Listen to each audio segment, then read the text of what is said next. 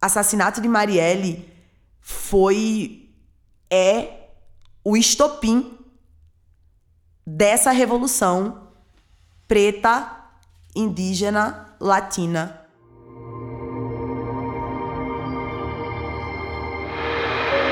Diversas Podcast. E começa mais uma edição do Diversas, o podcast que dá voz às mulheres que realizam, que transformam, inspiram e resistem. O podcast Diversas é uma parceria minha, eu sou apresentadora Fabiana Ferraz, junto com a galera da Pod 360. A gente está aqui no Bexiga, gravando em um dos super estúdios da Pod 360. Hoje eu recebo Doralice. Doralice, feminista, compositora, tem dois trabalhos lançados, O Canto da Revolução, em 2017, e lançou também o Pílula Livre este ano. O primeiro disco foi tema de doutorado na Universidade de Northwestern, em Chicago, apresentada como uma das principais expoentes do afrofuturismo na América. A gente vai saber sobre tudo isso e muito mais. Doralice, bem-vinda. Muito feliz de receber você aqui no Diversas. Olá, que alegria estar aqui também. Pernambucana de que cidade? Dora. Pode chamar de Dora? Pode me chamar de Dora. Eu nasci em Recife, porque a maioria do. Algumas crianças nasciam na maternidade de Olinda, mas Recife era maior, tinha mais opções. Então eu nasci no Recife e cresci entre Olinda e Palmares. Meus pais separados, eu sempre tive em contato com os dois. Então eu ficava entre o interior, que é a zona da mata, de Pernambuco, Palmares, Palmares, e Olinda. Sim. E você começou a cantar quando?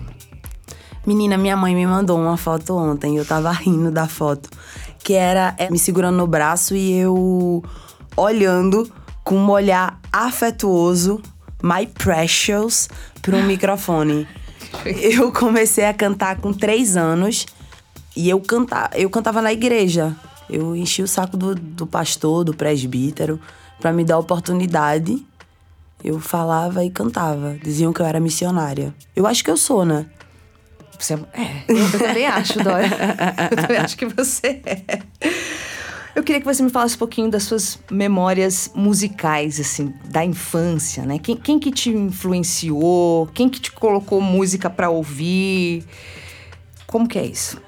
Então, os meus. Ninguém na minha família trabalha com arte. Apesar da minha mãe pintar e o meu pai ser um ótimo contador de histórias.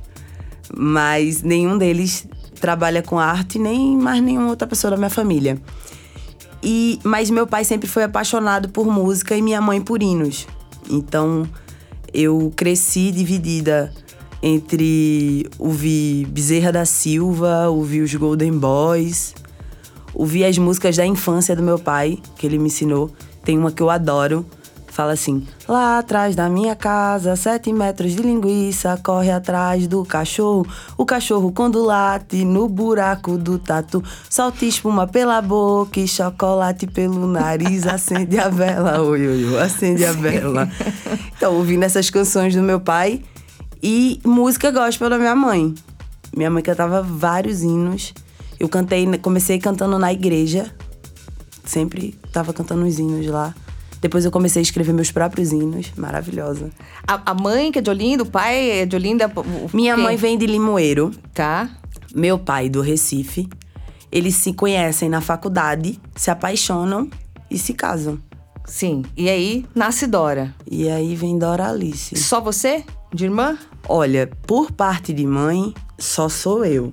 Por parte de pai, nós somos quatro. Eu tenho uma irmã chamada Cláudia, que é delegada. Tenho uma irmã chamada Monique, que quer estudar educação física. Tenho um irmão chamado Luiz Carlos, que é autônomo. Você falou que você é uma irmã delegada, ma- mas você também fez direito? Eu fiz, eu estudava Direito e Ciências Sociais ao mesmo tempo, durante dois anos. Aí parei para fazer a OAB e tive a oportunidade de passar uma semana no Rio de Janeiro o casamento de um primo. E nessa semana aconteceram vários episódios que me fizeram ficar na cidade para trabalhar com arte e eu fui capturada pelo teatro, que era uma coisa que eu nunca tinha feito em vida, assim, já tinha feito, sei lá, uma oficina de performance, mas eu nunca tinha estudado teatro ou é, estado em algum grupo de teatro. E o primeiro grupo de teatro que eu faço parte já me captura para o Rio de Janeiro. No ano seguinte, eu estou fazendo minha primeira viagem internacional com música, que foi lançar um espetáculo em São Luís de Potosí, no México. Então, fui o Rio de Janeiro me fisgou. Eu passei na OAB no Rio de Janeiro. Você fez. Nossa, você fez a OAB. Gente do céu. que, que doideira. E assim, a música, então, a, a, música entrou na sua vida através do teatro. Esse foi o primeiro, não? a não? música entrou na minha vida através da igreja. Da igreja, tá. Eu... Mas, mas você começou a, a, a viver de, de música? Eu, mas, eu comecei a viver de música com o teatro, mas eu uhum. já fazia música. A primeira vez eu comecei a trabalhar com música, é, me apresentando nos lugares e recebendo para isso em 2010. Porque antes de 2010 eu tive várias bandas, mas eram bandas na faculdade, com. Bandas da faculdade não, bandas da escola, com os meus amigos, era uma outra coisa, não, não era profissional. Em 2010 eu começo a tocar, ensaiar em estúdio. Sim. Meu, o seu trabalho musical, assim como o da Bia, né? Sua, sua mulher, ele vai além da música. Né? Ela é dela, né? Eu tô compartilhando ela com ela mesma. mas, é, mas dá um orgulho danado de falar, né? Eu, eu costumo dizer. Sua mulher, ela é dela, eu adorei é, isso. Ela é dela. É... Menina, eu fiz uma a música falando isso. Que eu ela é gosto dela. dela. Tenho que deixá-la solta, doida por ela tenho que deixá-la solta. Mas é isso. É, dá um orgulho danado de falar, é minha companheira. Sim. É mesmo. Maravilha. Mas falando sobre o seu som, que seu trabalho é um trabalho impactante, ele movimenta, ele quebra tabus, preconceitos. Como que o seu primeiro disco virou tema de doutorado na Universidade de Chicago? Foi em Chicago, né? Foi, Foi em Chicago. Northwestern, né? É. Então, eu, eu tive noção do que significava o disco a partir desse convite, porque até então eu ainda não tinha conseguido mensurar o que significava o canto da revolução. Era, é, foi um disco espontâneo, são minhas composições com os meus amigos, que era a banda que eu toco hoje. Teve produção de uma artista sensacional chamado Renato Piau. Piau é figuraça é, trabalhou 40 anos com Luiz Melodia. A gente começou a trabalhar junto no ano que o Luiz morreu. Então foi um abraço, ele me abraçou, abraçou meu trabalho autoral. E é muito doido, né? Porque só fazendo um, adendo antes de voltar para a universidade, para pro disco. O Piau, ele começou a carreira dele trabalhando com Luiz Gonzaga. Aí depois de trabalhar com Luiz Gonzaga, ele quis se modernizar, foi trabalhar com Raul Seixas. Aí ficou trabalhando com Raul Seixas. Raul Seixas se juntou com Paulo Coelho, criou uma seita. Ele falou, oxe, não vou por aí não. Aí ficou tocando com Tim Maia. Tim Maia e Luiz Melodia. Tim Maia e Luiz Melodia. Aí Tim Maia entrou pra cultura racional. Ele falou, não, não vou com esse doido não, vou por aqui com Luiz Melodia. Passou 40 anos com Luiz Melodia. Tá aí comigo, já tem mais de ano, me aparece Bia. Ele, Dora, e essa igreja lesbiteriana aí? eu ia falar exatamente isso. Falei, agora, e agora é a igreja lesbiteriana, né? E agora? Então. Desculpa, você ia falar? Não, não, eu quero saber.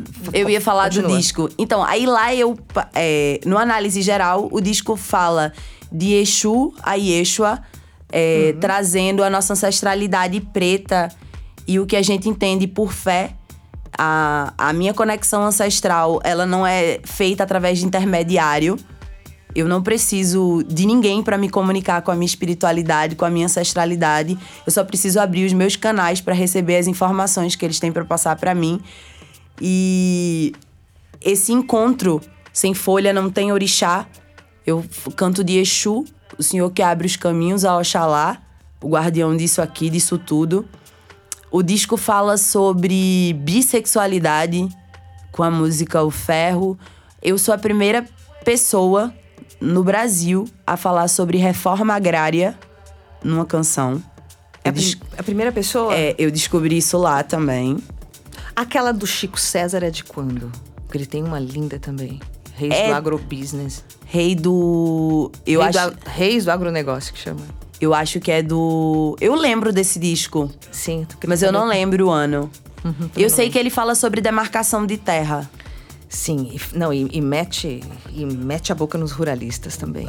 E mais sobre reforma. Então, bom você ter me falado isso, Sim. porque caso haja, eu vou informar aos estudantes, falar, galera, olha, eu tenho outra pessoa para vocês pesquisarem também. A, apesar de que quando eu estive lá, o Chico César foi uma das pessoas que eu falei sobre afrofuturismo. Tá. Quando a gente entrou no afrofuturismo. E o que, que é o Canto da Revolução? O Canto da Revolução é um disco afrofuturista, que é um disco que consegue decolonizar esse pensamento para trazer uma análise de conjuntura, que é o, como estamos vivendo, o que, que essa sociedade branca, patriarcal, fez com a gente e, a partir daí, o que nós podemos fazer com o que nos foi feito. Sim, esse é o conceito do afrofuturismo, né? Que é esse movimento, né? Sim, é um movimento cultural, um movimento estético que desloca. A, a gente vinha conversando há pouco que a realidade faz o simbólico. Sim. E quando a gente fala que a realidade faz o simbólico, é porque você tá tão acostumada a ver coisas que essas coisas se naturalizam. Como ver pessoas pedindo esmola, como ver pessoas deitadas na rua sem estarem acordadas e você não pergunta, morreu? Sabe? Essa naturalização do olhar. Sim, sim. E a gente sai de, desse campo e reconta a história que não foi contada na escola, para que, conhecendo de onde você veio, conhecendo as suas origens, você consiga escolher para onde você vai. Que é um, uma opção que as pessoas pretas, que as pessoas indígenas não têm nessas terras. E a partir daí, o canto da revolução, ele é meio a base para eu pensar da Salu. Ele foi o primeiro, o primeiro, a primeira pílula depois vem o Pílula Livre. Sim, eu quero então, saber tudo O Canto da Revolução é a primeira pílula para dar salu. Dar salu é um código, um código de existência, resistência e sobrevivência de pessoas pretas, indígenas e latinas. E a partir daí, a gente tem três pilares que são a base de dar salu. A primeira é que as pessoas pretas, indígenas e latinas precisam se reconhecer. E como que a gente se reconhece? A gente se reconhece pensando que o maior privilégio que uma pessoa pode ter nessa sociedade é ter seu direito de ir e vir garantido. Ter essa liberdade que o artigo 5 da Constituição Federal fala. E esse direito não é garantido a pessoas pretas, indígenas e latinas. São pessoas que têm que portar uma carteira de trabalho, uma carteira de estudante, um documento que legitime a sua existência e presença nos lugares para avançar nesse assunto, como que você reconhece uma pessoa que tem o privilégio de ir e vir garantido e uma que não tem? Você pensa uma pessoa que seria seguida no supermercado, uma pessoa que seria seguida numa loja. Pensou nessa pessoa, então ela é meu irmão, ela é minha irmã, porque são pessoas que caminham vivendo a mesma realidade social que eu.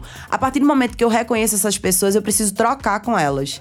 E a troca pode ser de afeto, pode ser de recurso, pode ser de serviço, eu troco com essas pessoas.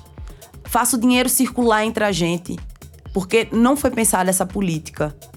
E todas as vezes quando eu penso em troca, a gente fala do terceiro pilar da teoria da Salu, que é a teoria da hipossuficiência de representatividade. Todas as vezes que uma pessoa preta, indígena ou latina negocia com uma pessoa branca, historicamente ela já está em desvantagem. E são, e são vários os casos de apropriação cultural, e são vários os casos de desvantagem real, porque historicamente você já está num lugar de privilégio. Então, para que a nossa troca seja isonômica, e isonomia significa direitos iguais para os iguais e direito diferente para os diferentes, que para nossa troca ser isonômica é preciso que a gente esteja do mesmo lugar de ponto de partida. Então, se antes a negociação tinha que ser boa para mim e boa para você, agora ela tem que ser muito boa para mim e talvez não tão boa para você. Mas é só pra gente equiparar. É o resgate, né? é alternância de poder. Sim. É, é sobre isso. E uhum. o canto da revolução é uma pílula disso. A gente vem com a democracia que fala sobre. faz essa análise de conjuntura, fala como que o Brasil tá, como que foi construído isso, quem que construiu isso. Porque durante muito tempo a gente teve lutando, mas a gente não conseguia identificar quem são os nossos inimigos. eu escrevi uma música há pouco tempo ainda está em final de elaboração, que fala um pouco sobre isso. Banqueiros, garimpeiros, a turma do agronegócio é bala bíblia, bala boi, bala que só atinge os nossos. E se a gente se rebela, quem impede de vencer? Os fardados que são pagos para mantê-los no poder. Então, agora, é... no primeiro disco, eu vim falando muito sobre ancestralidade no canto da revolução, vi falando sobre revolução em si, vi falando sobre o fim da intolerância religiosa com o canto da revolução, a música que fala sobre invocar orixá, Buda, Krishna, que chega quem você chamar. E agora eu já tô no campo de eu preparei o espírito de vocês. É isso, é sobre isso que eu tô falando. A nossa precisamos nos reconectar, reconectar com a matriz, reconectar com quem nós somos através da nossa ancestralidade e através do conhecimento vamos mexer o corpo e a mente junto. Miss Beleza Universal já era uma, um, uma, uma pequena amostra de que em algum momento eu ia trazer outras abordagens que não só falar sobre ancestralidade, mas com uma linguagem mais moderna e com tecnologia, que é o que tem sido muito explorado. E aí vem o Pílula Livre, que é um disco eletrônico, que com a banda dos sonhos, uma parte da banda Mulamba, Naira, Fecope, mais o Edgar, o novíssimo. Não, uma galera maravilhosa participando. Sebastião da Francisco Elombre e mais tantos convidados que a gente chamou para somar nesse disco. E o Leso, inclusive, que foi quem produziu o disco, um chamado Igreja Lesbiteriana com a Bia Ferreira, trabalhou com a gente no disco Pílula Livre. Ele foi quem nos acompanhou, gravou música, foi técnico. Ele, o Leso é incrível. Ele, Vinícius Leso, decora esse nome. A gente precisa falar sobre os nomes das pessoas que são importantes também. E... Vinícius Leso. Olha, já a Bia também falou um monte dele. É que ele é um querido. É um, um homem que está se desconstruindo como homem. É importante a gente caminhar junto com essas pessoas que estão dispostas a abrir mão dos seus privilégios, de que o machismo proporciona, que a heteronormatividade proporciona, que a branquitude que é um sistema contra o qual a gente luta. Sim. Fomenta. Então a gente precisa identificar os nossos inimigos. E o Pílula Livre é um disco que vem muito apontando os inimigos. Eu falo, ó, oh, galera, vocês lembram que eu tava falando lá que a democracia é uma ditadura disfarçada? Eu vou te dizer por que, que a democracia é uma ditadura disfarçada. É porque o presidente da República parece que é sócio de uma empresa farmacêutica, como bem falou o Gregório. Tá esperando que todo mundo tome antidepressivo. Vamos falar sobre a indústria farmacêutica? Vamos. Aí a gente lança uma minha plantinha. Falando uhum. qual. O Edgar fala qualquer coisa melhor que a indústria farmacêutica, qualquer coisa. coisa. A gente fala. Eu adorei essa música, Minha Plantinha. a Jéssica Caetano, deusa pernambucana, abre essa faixa. A gente fala sobre o fim da indústria farmacêutica, mas não o fim dessa de, de ter um remédio, porque a gente entende da importância de você estar tá doente e ter um remédio. Mas hoje a gente estava comentando que, por exemplo, deveria ser proibido ter comercial de remédio na televisão. Por qual o sentido que faz? Você não precisa mais de médico, né? Você liga a televisão, sentiu uma dor no fígado, tome Jarapagu. Aí você vai lá, toma jarapagu, tá tudo certo. Você não procura o médico, você tá sentindo dor e você acha que é seu fígado. Sim. Não faz sentido isso. Exato. E, então a gente vem muito nesse lugar de denúncia no Pílula Livre. Bom, a, a letra do, da música a Miss Beleza Universal, acho que é essa, né? Mouron, Mojon High Tech, modelo ocidental, magra, clara e alta.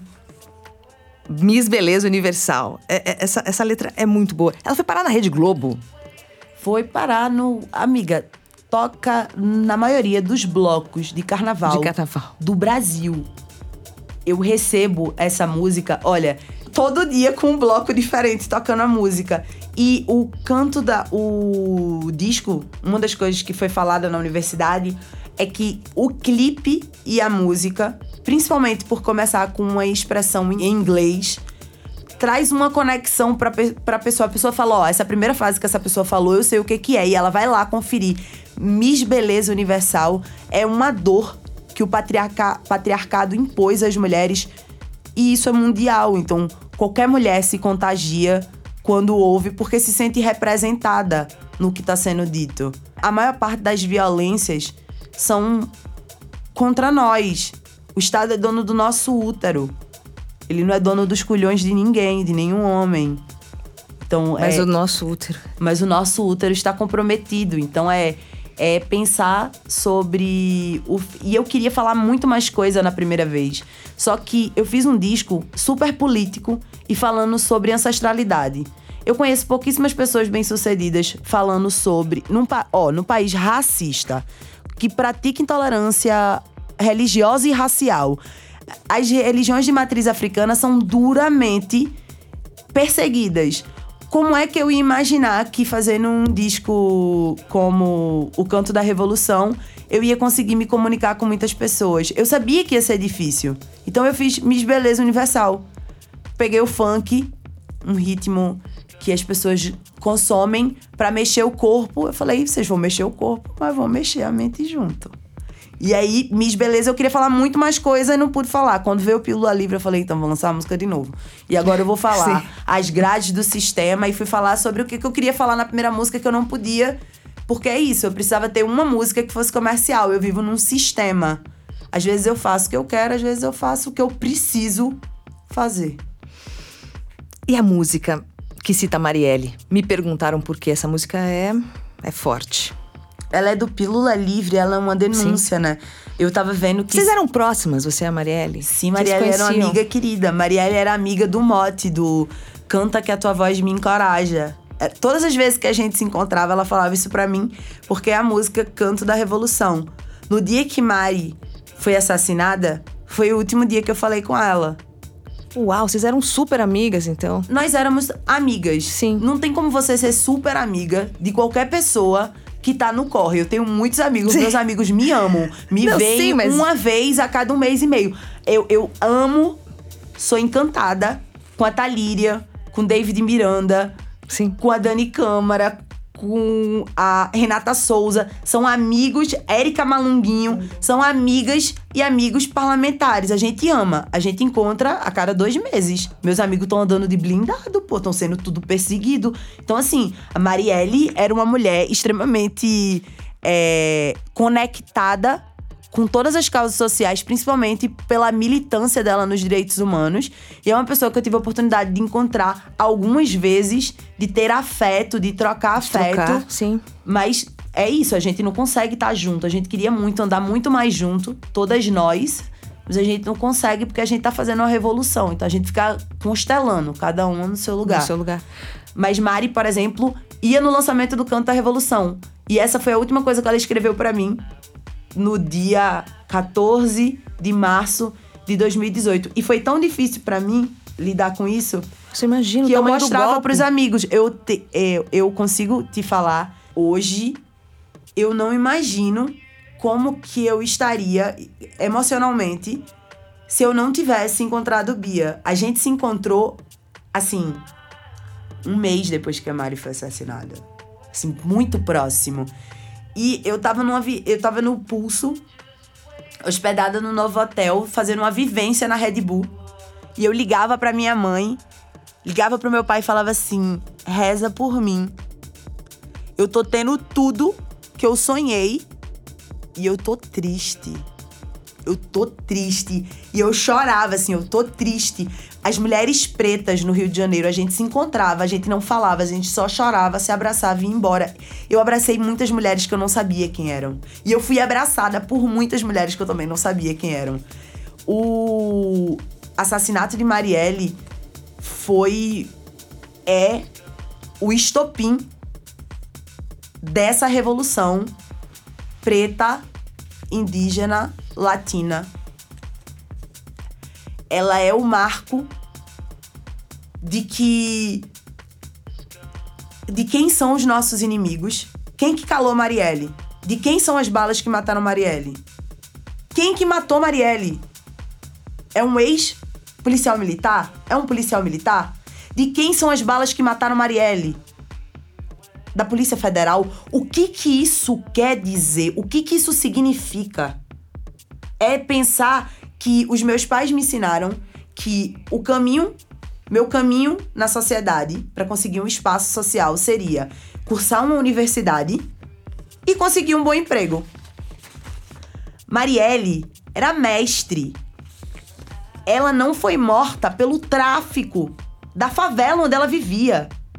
Ela não foi morta pela, pela violência, pelo feminicídio, por tantas outras mazelas sociais que atingem as mulheres. Ela não foi morta pelo, por violência obstetrícia, porque é o que as mulheres pretas sofrem. Ela passou por tantas camadas de sobrevivência e de existência e aí ela consegue ser a quinta vereadora mais votada da cidade. E ela é respeitada, ela é respeitada pela polícia. Porque dentro dos direitos humanos, ela era mulher, ela era a responsável por todo, por todos o, por cuidar das famílias e aparar as famílias que tinham os seus é, companheiros ou companheiras abatidas é, em trabalho, policiais que estavam em trabalho e que morriam ou que ficavam acidentados. Ela, com os direitos humanos, acompanhava. Então, assim, ela era amada por todo mundo.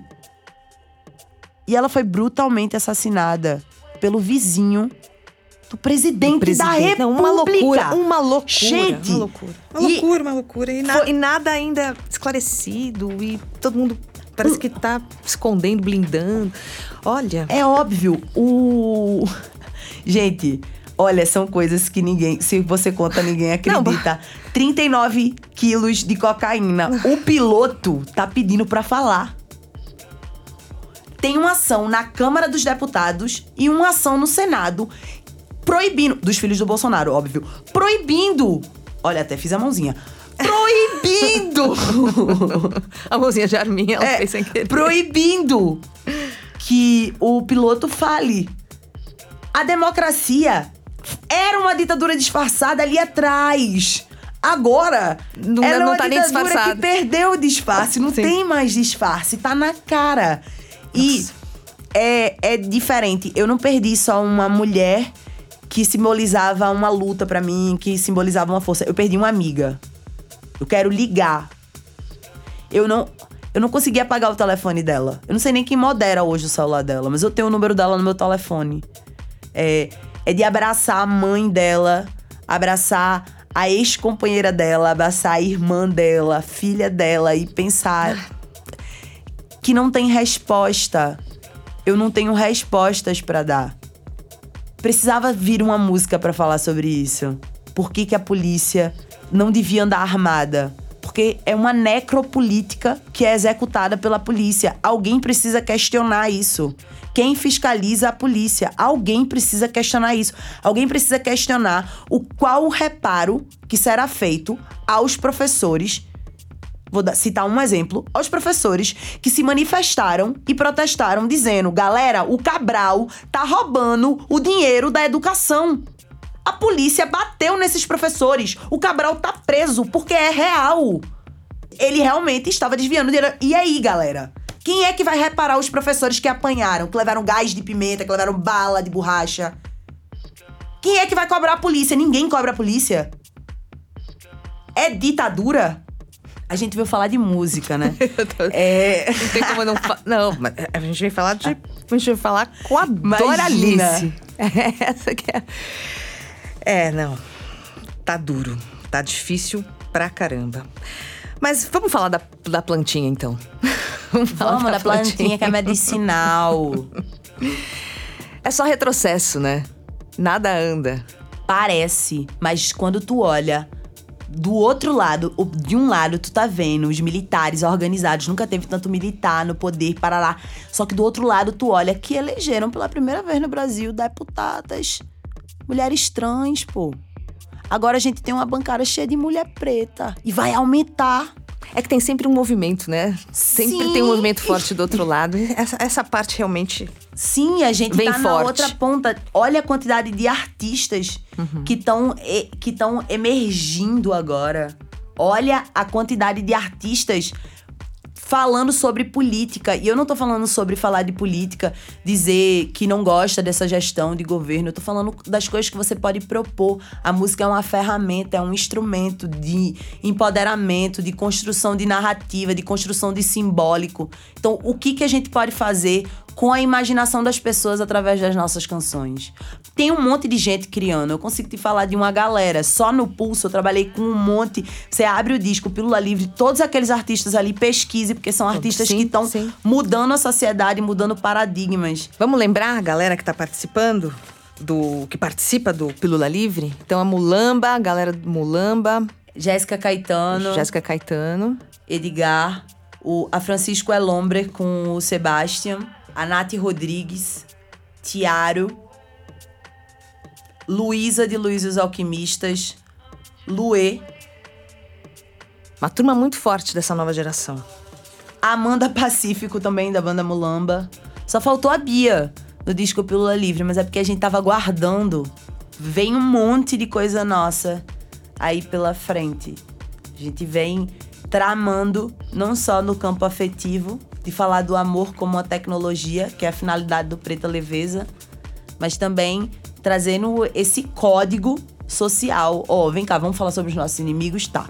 Então eu vou te explicar. A gente precisa colar agora com os policiais antifascistas. Essa galera tá do lado da gente. Beleza? Beleza. Agora, vamos procurar os braços do feminismo. Esse feminismo, essa mulher feminista, ela tá abraçando a vida das mulheres pretas, das mulheres indígenas, das mulheres trans.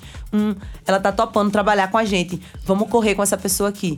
E aí a gente vai pensando, vai se aliando e se alinhando. Porque do mesmo jeito que existe um fronte armado, existe um fronte preparado para disputar a narrativa através de palavras e ações. E eu quero estar junto com essa galera. Acho que você também. Eu também. Dora, eu quero falar um pouquinho sobre a sua versão de mulheres, que é sensacional. Eu, isso que eu conheci, eu escutei essa semana, eu nunca tinha escutado. Hum. Sério, eu demorei demais pra. Eu não entendi, sabe? Eu falei, como é que eu nunca tinha escutado isso? Porque não tem uma gravação massa dela, né? Deveria ter. Gente, nunca caiu na minha mão, sabe? Infelizmente, porque senão eu teria tocado ela na rádio, teria feito, enfim, um auê em cima dela. Mas eu de- demorei pra cair na minha mão. Eu vou. Fala você um pouquinho da letra, já que é sua. Eu queria que você lesse um pouco, né? Cantasse um pouco aí pra mim, ou falasse a letra. eu posso enfim. te contar ela. Essa música eu escrevi numas três idas ao Leme com uma cantora também chamada Silvia do Fraier. É, a gente tava falando sobre cantar numa roda de samba que eu canto sempre, chamada Samba Independente dos Bons Costumes. E tava todo mundo me reclamando que a galera vai lá e fica cantando música, interpretando, e todo lugar que eu vou eu canto música autoral. Vou no samba, eu canto música autoral, vou no funk, eu canto música autoral, vou no rap, eu canto música autoral, vou cantando as coisas que eu escrevo. E aí a galera, não, mas interpreta alguma coisa, interpreta. Que música tu interpretaria? Eu parei e falei, queria cantar mulheres. Pulou todo mundo em cima de mim. É feminista! Como assim? Você vai cantar mulheres? Eu falei, eu acho essa música sensacional. Se o problema é a letra, eu mudo. Aí, neném, começou aí. Vamos lá. Nós somos mulheres de todas as cores, de várias idades, de muitos amores. Lembro de Dandara, mulher foda que eu sei, de Elza Soares, mulher fora da lei. Lembro Marielle, valente guerreira, de Chica da Silva, toda mulher brasileira, crescendo oprimida pelo patriarcado, meu corpo, minhas regras, agora mudou o quadro. Mulheres cabeça e muito equilibradas. Ninguém tá confusa, eu não te perguntei nada. São elas por elas. Escuta esse samba que eu vou te cantar. Eu não sei porque tenho que ser a sua felicidade. Muito bom isso. Eu não sou sua projeção, você é que se se baste. Meu bem, amor assim, quero longe de mim. Sou mulher, sou dona do meu corpo e da minha vontade. Fui eu quem descobri poder e liberdade. Eu sou tudo que um dia eu sonhei pra mim. Não, gente, coisa mais linda. E assim, aquele vídeo que tem, né? Tem alguns vídeos, né? E tem um, especialmente, que tem uma mulherada, uma roda, todo mundo cantando junto. Então, é o samba que a Silvia canta. Se chama Samba que Elas Querem. lindo. Eu acho. eu tam- Ele tá tocando nas rodas de samba da América inteira. Não, não só da Aí eu América, assisti na um Europa vídeo também. com você também, né? Cantando. Tem um vídeo lá que é só você interpretando. No show livre, eu acredito. É. Acho que sim. Assisti acho que esses dois vídeos e fiquei lá e repeti, coloquei de novo, aí anotei a letra, aí voltei de novo. Falei, meu Deus, por que, que, por que, que não caiu? Por que, que não chegou? Mas é isso, eu acho que demora mesmo pra Demora. chegar os conteúdos E, que a e gente assim, eu sou produz. pesquisadora musical, só que é, você não dá conta de tudo, né? É muita gente. Muita gente pra dar conta. Mu- Muito artista pra dar conta. Só tem um problema nessa música, né? Toninho O- Gerais, né? Encanou. Toninho Gerais encanou com a canção. Pois é, ele não quer dividir os direitos autorais, é isso que eu entendi? Então, Ou dividir, ou, é o seguinte. ou negociar isso? ele tem direito a 100% da música Mulheres, porque foi uma música que ele escreveu. Eu não tenho problema com que ele receba 100%. Só que quando as pessoas quiserem usar a versão que eu e Silvia escrevemos, eu faço questão de receber, porque eu sou compositora. A letra é minha. Se Sim. você quiser ouvir a versão dele, você ouve a versão dele. Se você quiser a versão que eu escrevi, que a Silvia escreveu junto, você ouve ah, você paga pra ouvir outra versão, pra trabalhar outra versão. E aí chegou pra proposta da Globo, de programa de televisão, de não sei o que lá, e sempre para nesse impasse, porque nem ele autoriza que a música seja utilizada, nem a gente aceita a condição que ele propôs, porque a, a equipe. Não, eu não sei nem se foi ele, porque às vezes você nem acaba cuidando diretamente disso. Tem alguém da sua produção que te atravessa, porque eu não acho que numa época dessa o cara vai tentar atrapalhar o corre das mulheres. Ah, o cara estando na música é, é muito. Ele já fez uma música falando sobre as mulheres. Impedir as mulheres de falar sobre si numa música que ele invade esse espaço pra falar por nós, sobre nós. Então eu, eu acho que é caído, não deve ser não. Mas, será que ele eh, sentiu isso como uma resposta Não, ele se dele? sentiu, ele achou que era uma resposta, ele se sentiu afrontado, assim, foi o que, o que chegou pra gente. E o, o que a equipe dele propõe é que toda vez que a música toque, mesmo que seja a versão da música Mulheres, que ele receba 100%, se a gente quiser que a música rode. Então é assim, se você quiser que essa música feminista chegue em outras mulheres, só é você dar o dinheiro pra mim, eu, homem branco, mais uma vez. Aí você pensa que a gente precisa quebrar essa lógica, né? Claro. Aí vocês, não, vocês- não aceitaram, é óbvio, Precisa- né? óbvio que não. Precisa quebrar essa lógica sistemática do patriarcado. É, toda vez quando você negociar com um homem, você lembrar ele, ó. Eu aprendi uma teoria chamada teoria da saúde, dar os nomes. Porque historicamente nós, mulheres pretas, fomos apagadas. Então vai lá, fala a teoria da saúde. Que Doralice pensou, encabeçou, massa. E, querida, querido, quer negociar comigo? Quantos privilégios de macho você vai abrir? Olha, e se você for homem branco, piora. Se você for homem branco hétero e. Amigo, ó, 100, 80% meu, 20% seu. Vamos conversar aqui. Mas, não são negociações fáceis, né? Imagino. Amiga, tem sido muito especial trabalhar assim. Porque, primeiro, só cola pra trabalhar comigo gente que acredita no que eu falo, porque não adianta nada você falar que acredita na minha luta e não lutar pela manutenção da minha vida. E como é que você luta pela manutenção da minha vida? Lutando pra que eu tenha oportunidades que eu não nunca tive nessa sociedade. Como é que você me dá oportunidade? Abrindo mão do seu privilégio. Porque se a oportunidade tá na sua mão, a gente só consegue equiparar se você abrir mão dela. E é a partir daí. Então, toda vez quando eu vou. Eu tenho um filtro hoje. A teoria da Salu é um filtro pra mim de com quem que eu vou negociar. Negocio com quem acredita nos mesmos ideais que eu. Afinal de contas, eu não quero trocar recurso nem serviço com alguém que não tá na mesma luta. É como se eu estivesse financiando meu inimigo, meu algoz. É isso. E o seu trabalho, Dora? Como você, a Dora, im- avalia o impacto do seu trabalho, socialmente falando? Eu acho especial a gente estar nas escolas. Acho especial ver uma juventude, ver uma galera mais jovem, assim, ouvindo, captando. É muito especial ver a quantidade de bloco de carnaval.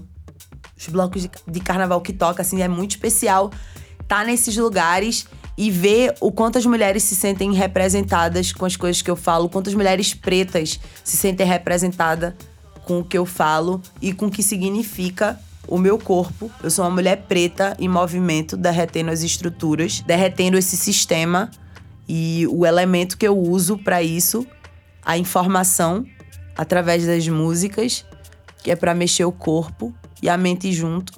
E hoje eu me vejo num lugar é, distante da base da pirâmide social, ainda que ela esteja atrás de uma parede. Mas hoje eu me vejo distante dessa pirâmide e ascendendo para o topo dela como mulher pensante que está recriando essa sociedade. E eu vejo um topo plano. Eu não vejo um, um topo vertical, eu vejo um topo horizontal.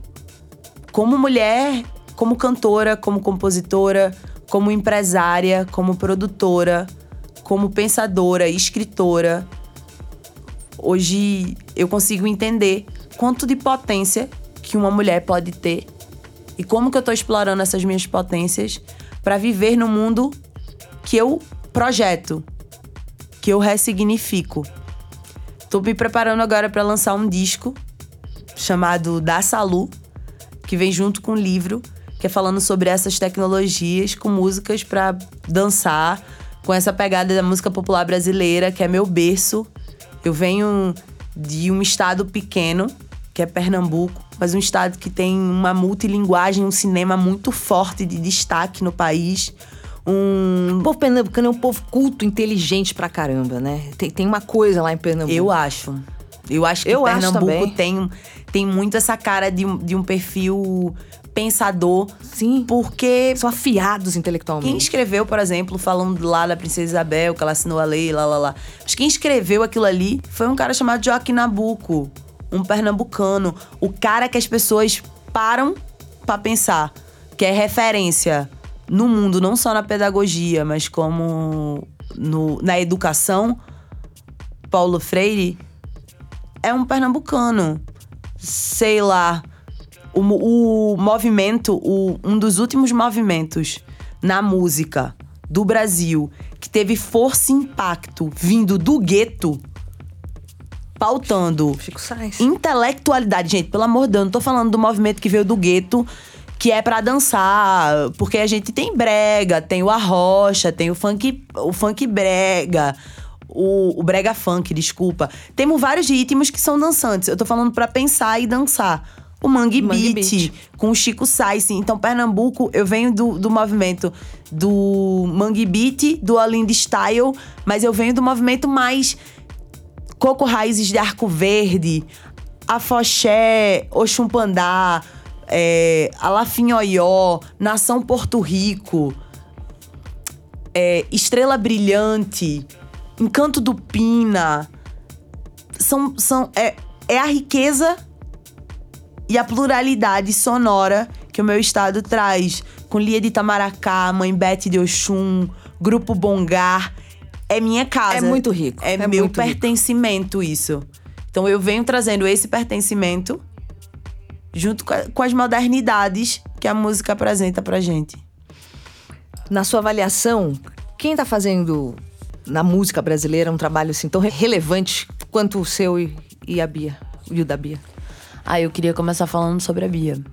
Eu acho que a, a Bia marca a história do país com um hino, que é Cota Não É Esmola, É hino, é hino. que abraça uma série de lutas das demandas antirracistas, da luta pela manutenção da vida de pessoas pretas. É didática, a música é didática. Ela tem uma voz incrível. Acho que ela marca a história da música brasileira com Cota Não É Esmola e o disco um chamado assim. fe- tá fechando bem esse, essa década. Eu acho que o disco Um Chamado me dá muita esperança pra essa década. É, a década tá acabando. E aí, no último aninho ali, ó, antes de virar, vem um chamado Um ali chamado. falando, ó, galera, vocês estão achando que a gente tá indo pra onde? Se você tá perdido, eu queria te dizer que a gente tem um chamado pra você. Toma uma pílula livre aí que vai abrir tua cabeça e você vai ver que 2020 vem muito mais transformação, porque a gente vai estar junto, você já entendeu que a gente tá no mesmo time, então vamos nadar junto, caminhar junto.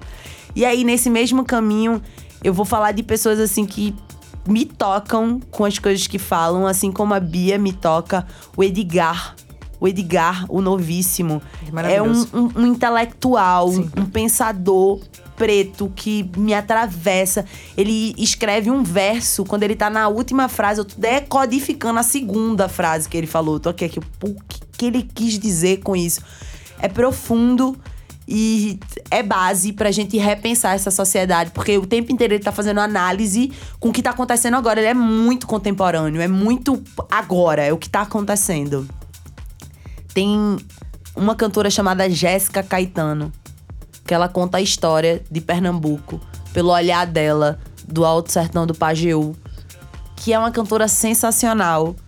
A banda Mulamba me atravessa bastante, falando de amor, me atravessa bastante, falando do nosso lugar social, de mulheres pretas. Eu sou muito atravessada por Majur. Por exemplo, tem uma música chamada Africaniei que fala, fala por nós, fala com a gente, se comunica com a gente. Irã, que é um artista baiano que eu tenho muito afeto pelo trabalho. A deusa Preta Rara é um mergulho pra mim. Entender o que ela tá falando. Acabou de lançar um livro, Eu, Empregada Doméstica. É uma pensadora contemporânea. Sensacional, uma puta artista. O rap plus size. Caê Guajajara. Caê Guajajara é um artista que eu, Eu tô conhe- anotando, vocês estão falando, eu tô anotando aqui, ó. ah, Caí Guajajara é um artista que eu conheci em 2014, 2015. Na Maré, na favela da Maré. E ela tinha uma banda chamada Crônicos, com dois angolanos, mais uma menina brasileira da, da Maré e ela. E assim, hoje a Caê tá lançando as músicas e vê esse caminho que ela fez e é como eu tô falando pra você, ela atravessou a violência obstetrícia, ela é uma mulher indígena. Ela é uma mulher tirada de seu território, em território urbano, sem terra. Ô, Dora, eu não tô entendendo o que é sem terra. Sem terra é você precisar se mudar o tempo inteiro porque você não tem casa, porque o, o Brasil não é um país que pensa moradia, que pensa moradia popular. Que, e isso tá lá nas cláusulas pétreas, que é o que dignifica, dá dignidade à vida de uma pessoa. É você ter onde dormir, onde descansar, é ter o que comer. E Caê vem trazendo vários gritos, é um nome que eu acho que vai ser ouvido muito. Ela é uma das figuras que eu acho que fecha essa década falando assim: as mulheres estão no fronte, levantando reais exércitos que não vieram pra uma luta física. A gente veio pra disputar a narrativa e pra buscar nossa ancestralidade como mote pra onde que a gente vai caminhar. E esses povos que foram e que têm sido apagados, dizimados, são os povos que têm o conhecimento ancestral. São os povos que entendem a necessidade de estar conectado à terra e o valor que a terra tem. São os povos que se questionam por que, que a gente toma leite em caixa. São os povos que se questionam por que, que se come maionese e mostarda. Ketchup. Da onde tiraram que isso era necessário para sua alimentação? São esses povos que, que acabam com a indústria. Com a indústria alimentícia que tem assassinado pessoas, que tem envenenado pessoas. Aí quando você pensa na potência que tem a fala e a narrativa dessas pessoas, você entende por que é que as lideranças indígenas estão sendo assassinadas. Você começa a entender a força que tem uma mulher como Preta Ferreira, que passou 108 dias presa sem ter cometido crime algum por lutar por moradia popular. Ninguém. Uma das frases que ela falou assim que ela saiu foi: ninguém ocupa porque quer. A gente ocupa porque a gente tem necessidade, porque a gente precisa de um lugar pra dormir. Essas mulheres são as mulheres que estão ressignificando essa sociedade. É muito especial a gente ter um final de um final de década de 2010 a 2020 pensando na supervalorização que a gente teve e que a gente tá tendo para algumas mulheres pretas como Elza Soares, e Conceição Evaristo. Que são mulheres pretas. Dona Lia de Itamaracá, que é uma das figuras simbólicas do filme Bacurau, que é um filme sensacional. Então, vamos começar a pensar que enquanto a extrema direita, a direita e o fascismo se organiza através de fake news, através de mensagens de WhatsApp, através de milícias que ameaçam pessoas, enquanto eles estão se aparelhando desse lado, a gente tá nas escolas. A gente tá se comunicando com a favela. A gente tá aliada a outras mulheres pensadoras. Eu não tô esperando que essa revolução venha dos homens. Eu tenho consciência plena que essa sociedade que a gente vive, que a gente discorda de como ela é, porque ela é cheia de abismos sociais, ela foi construída por homens brancos. Eles que votavam, eles que construíram o Senado, eles que construíram o Congresso. Isso é tudo um olhar patriarcal. E faliu, deu errado, o capitalismo deu errado, a gente tá passando fome, miséria, tua vida não vale um iPhone. E aí? Quem é que pode trazer um olhar diferente? Pra gente construir outra sociedade, já que essa é tão ruim de se viver, tá todo mundo morrendo de depressão. Depressão, ansiedade, depressão, ansiedade, depressão, ansiedade. Não tem emprego pras pessoas. Você senta pra conversar com o Uber, o que é que você faz? Eu sou engenheiro. O que, é que você faz? Sou psicólogo. O que, é que você faz? Sou professor. O que, que você tá fazendo aqui? Não tem emprego. E o que, o que que isso significa? O que significa esse não ter emprego? Para quem que estão destinados os empregos? O que que essas instituições estão fazendo com a gente? O que que os bancos estão fazendo com as pessoas que trabalham dentro dos bancos? Quando o tempo inteiro você é trocado por máquinas. E o que significa essa troca pelas máquinas? É o lucro pro lucro do lucro. Então tá bom, já que tu vai diminuir a tua equipe no banco, tu vai abrir agora uma margem de lucro para toda vez que o banco lucrar, esses trabalhadores que ficarem lucrarem também? Não? Quanto que você fatura Americanas? Quanto que você fatura McDonald's? Quanto que você fatura Bob's? É proporcional esse salário que você paga para as pessoas que trabalham com você? Até quando eu vou fomentar isso? Essa que é a discussão. Então, eu tô esperançosa pro próxima, essa próxima década. São as filhas de Marielle. Charamanaias. Aprendi com a Bia. As mulheres inspiradoras da sua vida. Eu falei várias mulheres que, Sim. que são muito significativas pra mim. Mas a gente sempre volta em casa. As, a- a- as minhas avós foram mulheres que trilharam caminhos muito diferentes do, do meu. E se elas não tivessem trilhado os- os caminhos que elas trilharam, talvez eu não tivesse aqui. Nenhuma delas sabia ler, por exemplo. Mas elas me ensinaram coisas que eram muito importantes com relação à terra, com relação a afeto, com relação à, à conexão ancestral, a ligação com os povos de rua, com o povo de rua, a ligação com os orixás. E aí, depois dessa galera, vem a minha mãe, que o primeiro violão que eu tive foi minha mãe que deu, e eu nem toco. Que me levava pra todo, tudo quanto era igreja pra eu cantar música gospel, pra eu cantar hino. Sempre botou muita energia pra que eu cantasse. Cantasse na igreja, que eu participasse das coisas. E tem uma história muito bonita, porque da família da minha mãe, a- uma parte das irmãs dela, ela teve, tinha, teve vários irmãos. Teve uma época que ela ficou sozinha na escola, igual o meu pai. Chegou uma idade que ninguém mais queria ir pra escola. E as pessoas podiam escolher trabalhar ou estudar. E ela escolheu estudar, meu pai também, mesmo trabalhando. E em cidades totalmente diferentes. A minha mãe andava 7 quilômetros pra chegar na escola e 7 quilômetros pra voltar. Às vezes ela ia descalça porque ela ganhava uma Havaianas por ano.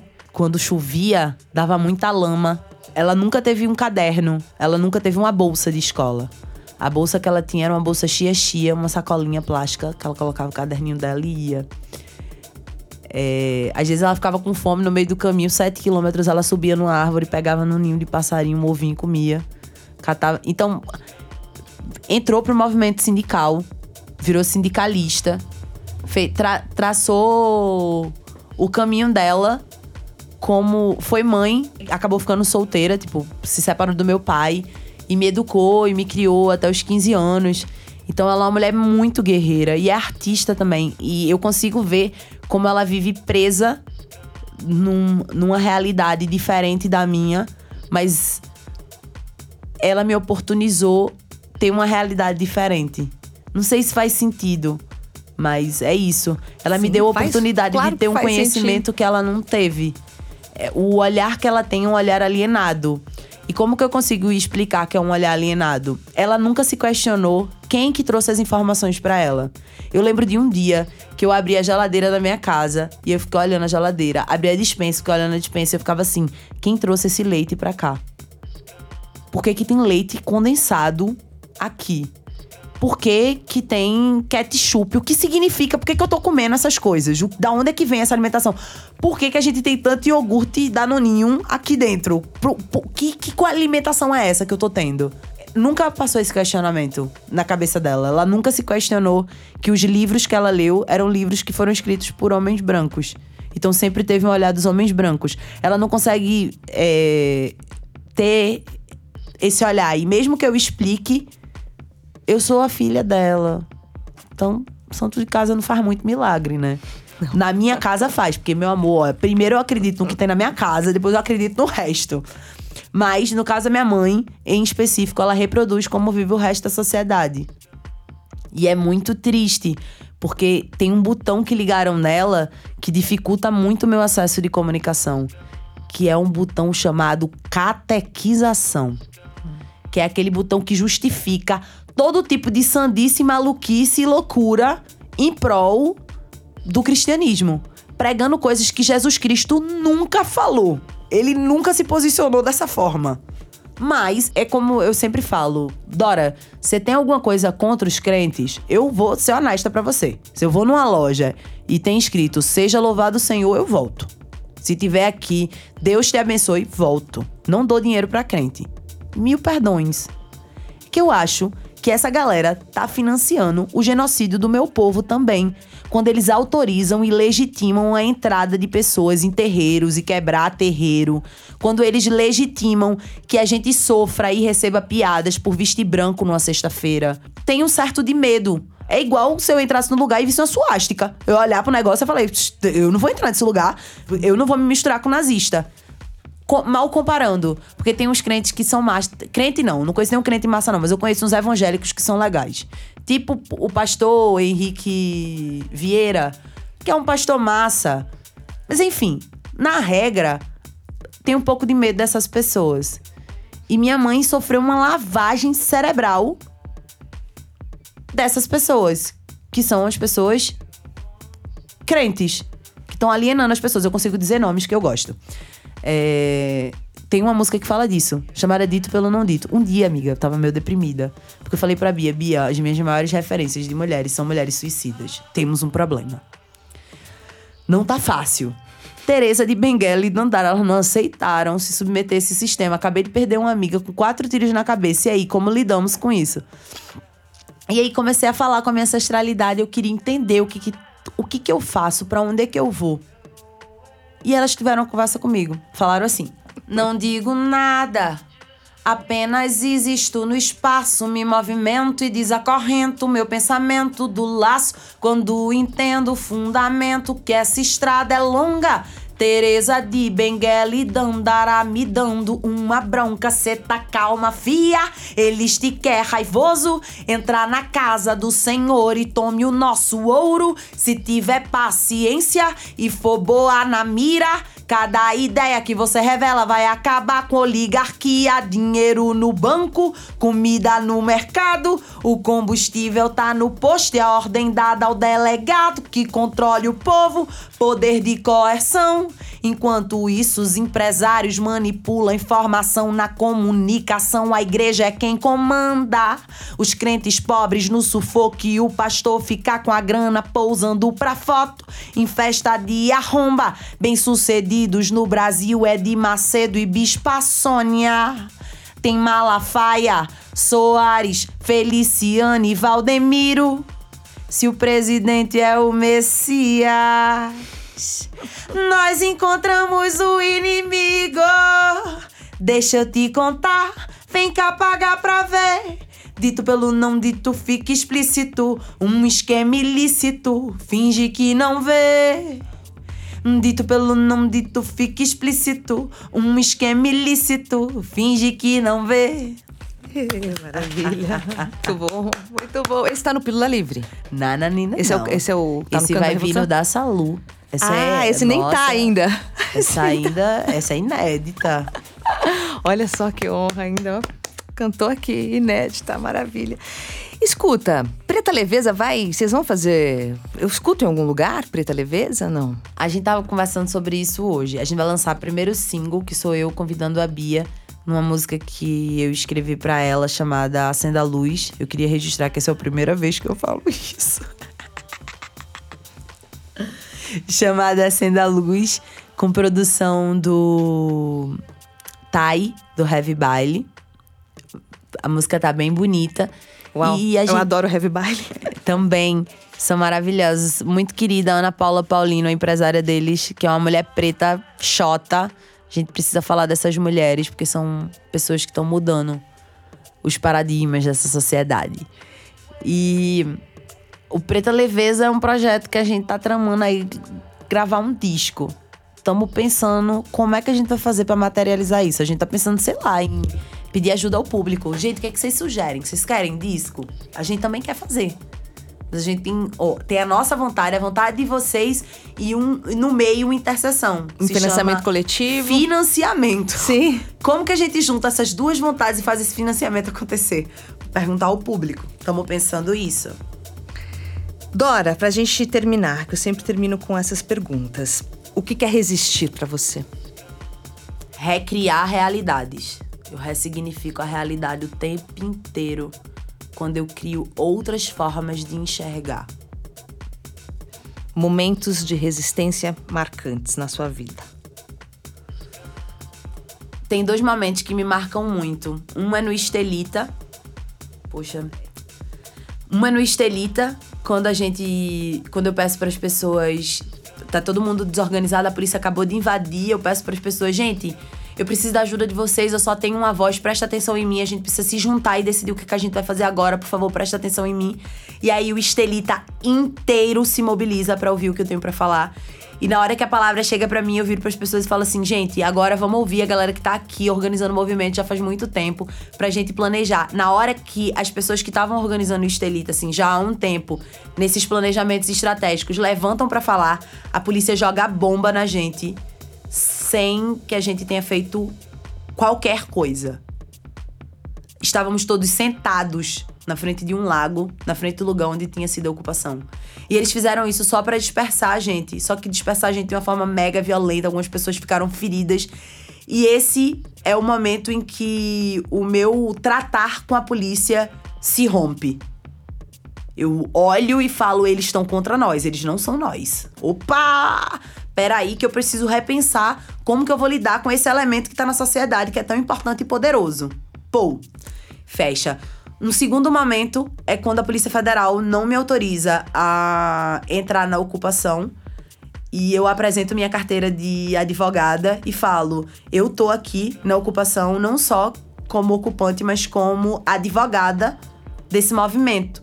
E eu tenho o direito de acompanhar a retirada dos ocupantes da Polícia Federal. Eu preciso saber se vocês não estão praticando violência, se vocês não estão levando objetos nossos. Eu quero entender o que, está acontecendo. E eu fui proibida. E aí a Elisa Capai lança um filme chamado Resistência, que mostra essa cena. E eu falando, eles só não me deixaram entrar porque eu sou preta. Eu falei, eu sou advogada, eu já pedi pra entrar, eles não estão me deixando. E a Polícia Federal me ignorando. O Freixo entra, me tira, fala, que isso?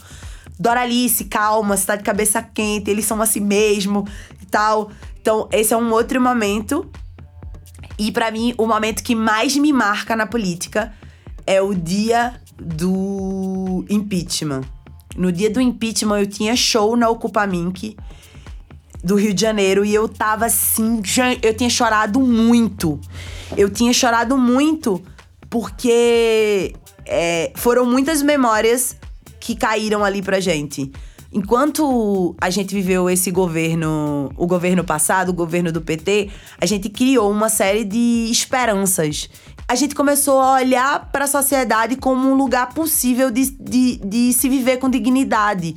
Tinha um ministério chamado Ministério da Igualdade Racial, que pautava a minha existência, pô, a minha presença na revista, a minha presença na televisão, não só como empregada doméstica ou como é, escrava, escravizada, mas como, como uma jornalista, como uma professora, como qualquer pessoa que compõe essa sociedade também no lugar de poder.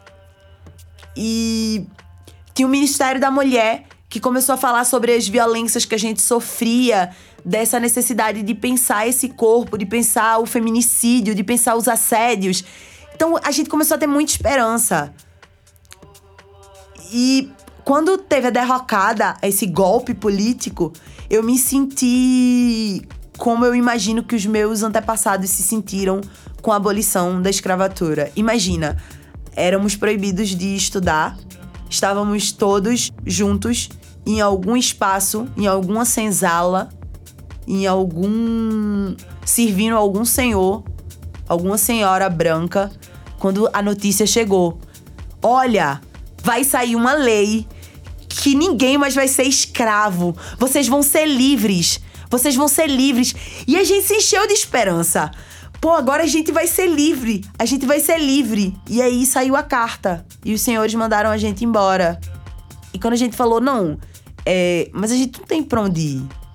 Tem um oceano no meio de onde moravam os meus avós. Como é que eu vou. Ah, não é um problema nosso.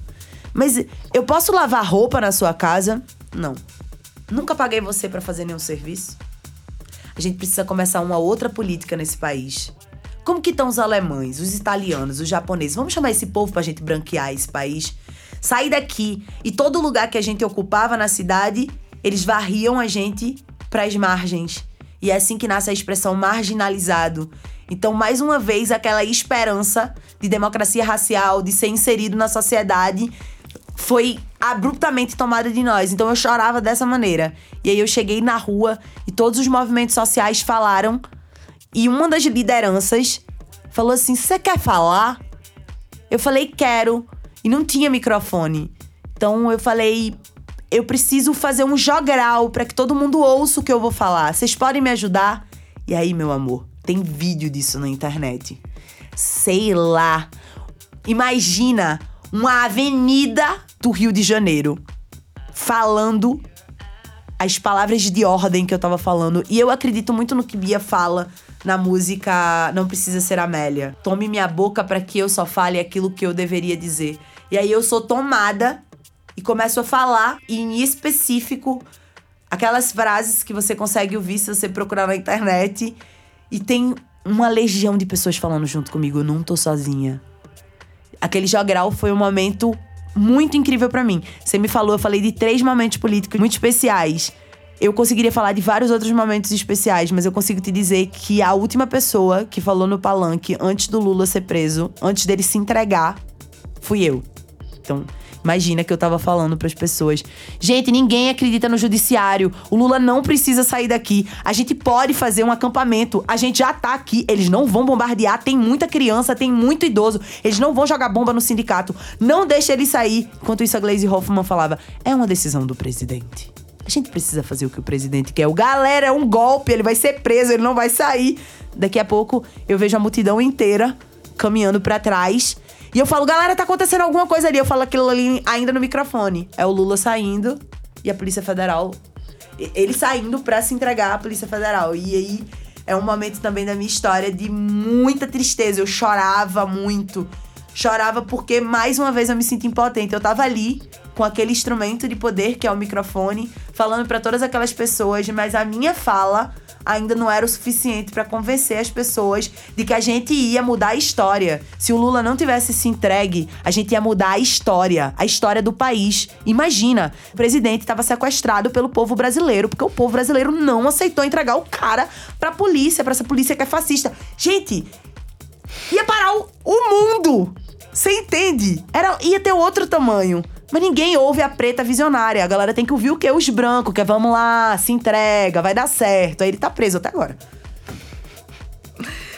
Doralice, hoje aqui no Diversas. Maravilha. É até o patriarcado cair, amiga. Dora, todo bom, as pessoas estão escutando a gente. Gente, convido você já sair do Diversas e aí na plataforma onde você estiver escutando a gente, já procura a Doralice, procura o trabalho dela. Ouça as músicas dela, acompanhe a Dora. No Instagram, o pessoal te encontra onde? Nas redes sociais? Você me encontra como Miss Beleza Universal. Miss Beleza Universal. É, no Instagram e no Facebook. Nessas outras redes, Doralice, L-Y-C-E. Eu não assino com sobrenome, porque eu acredito que o sobrenome é uma marca do patriarcado sobre mim. Gonzaga não é o sobrenome do meu pai, nem dos meus avós. Era o nome de alguém que escravizou a gente e que queria que soubessem que fazíamos parte dessa família. E fazíamos parte, não, que éramos empregados submissos a essa família e por isso nos deram um sobrenome. Meu nome é Doralice. Doralice com Y. Essa mesma. Obrigada e até a próxima. Foi uma delícia. Longa vida. É a mulherada embucetada no poder.